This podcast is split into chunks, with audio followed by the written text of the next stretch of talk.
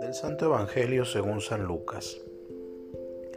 En aquel tiempo mucha gente se había reunido alrededor de Jesús, y al ir pasando por los pueblos otros más se le unían.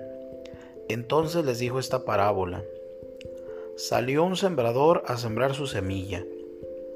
Al ir sembrando, unos granos cayeron en el camino. La gente los pisó y los pájaros se los comieron. Otros cayeron en terreno pedregoso y al brotar se secaron por falta de humedad.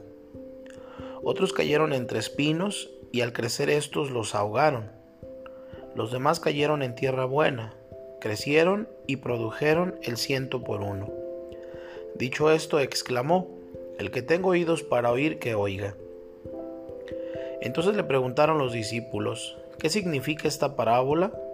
Y él les respondió, a ustedes se les ha concedido conocer claramente los secretos del reino de Dios. En cambio a los demás solo en parábolas para que viendo no vean y oyendo no entiendan. La parábola significa esto.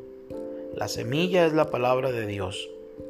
Lo que cayó en el camino representa a los que escuchan la palabra pero luego viene el diablo y se la lleva de su corazón para que no crean ni se salven.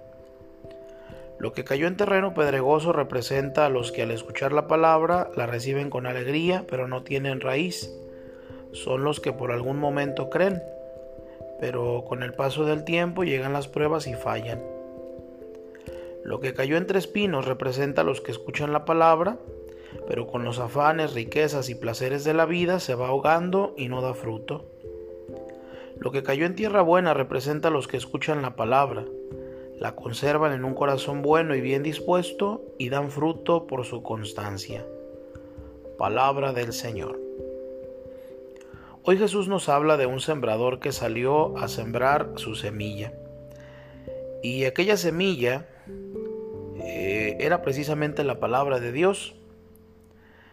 Pero creciendo con ella, los abrojos la ahogaron Hoy una gran variedad de abrojos, los que cayeron precisamente entre espinos, son los que han oído, pero a lo largo de su camino son ahogados por las preocupaciones y riquezas y los placeres de la vida y no llegan a la madurez.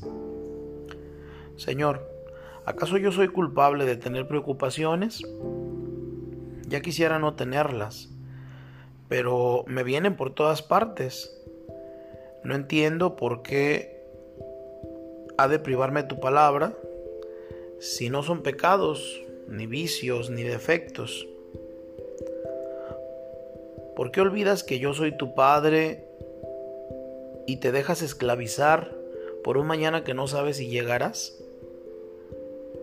Si viviéramos con una confianza en la providencia divina, seguros, con una firmísima fe, de esta protección diaria que nunca nos falta, cuántas preocupaciones o inquietudes nos ahorraríamos.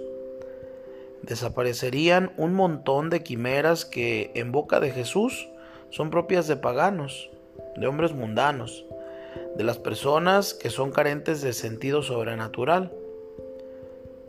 Yo quisiera grabar a fuego en sus mentes lo que nos dice San José María Escriba que tenemos todos los motivos para andar con optimismo por esta tierra, con el alma desasida del todo de tantas cosas que parecen imprescindibles, puesto que nuestro Padre sabe muy bien lo que necesitamos, y Él proveerá.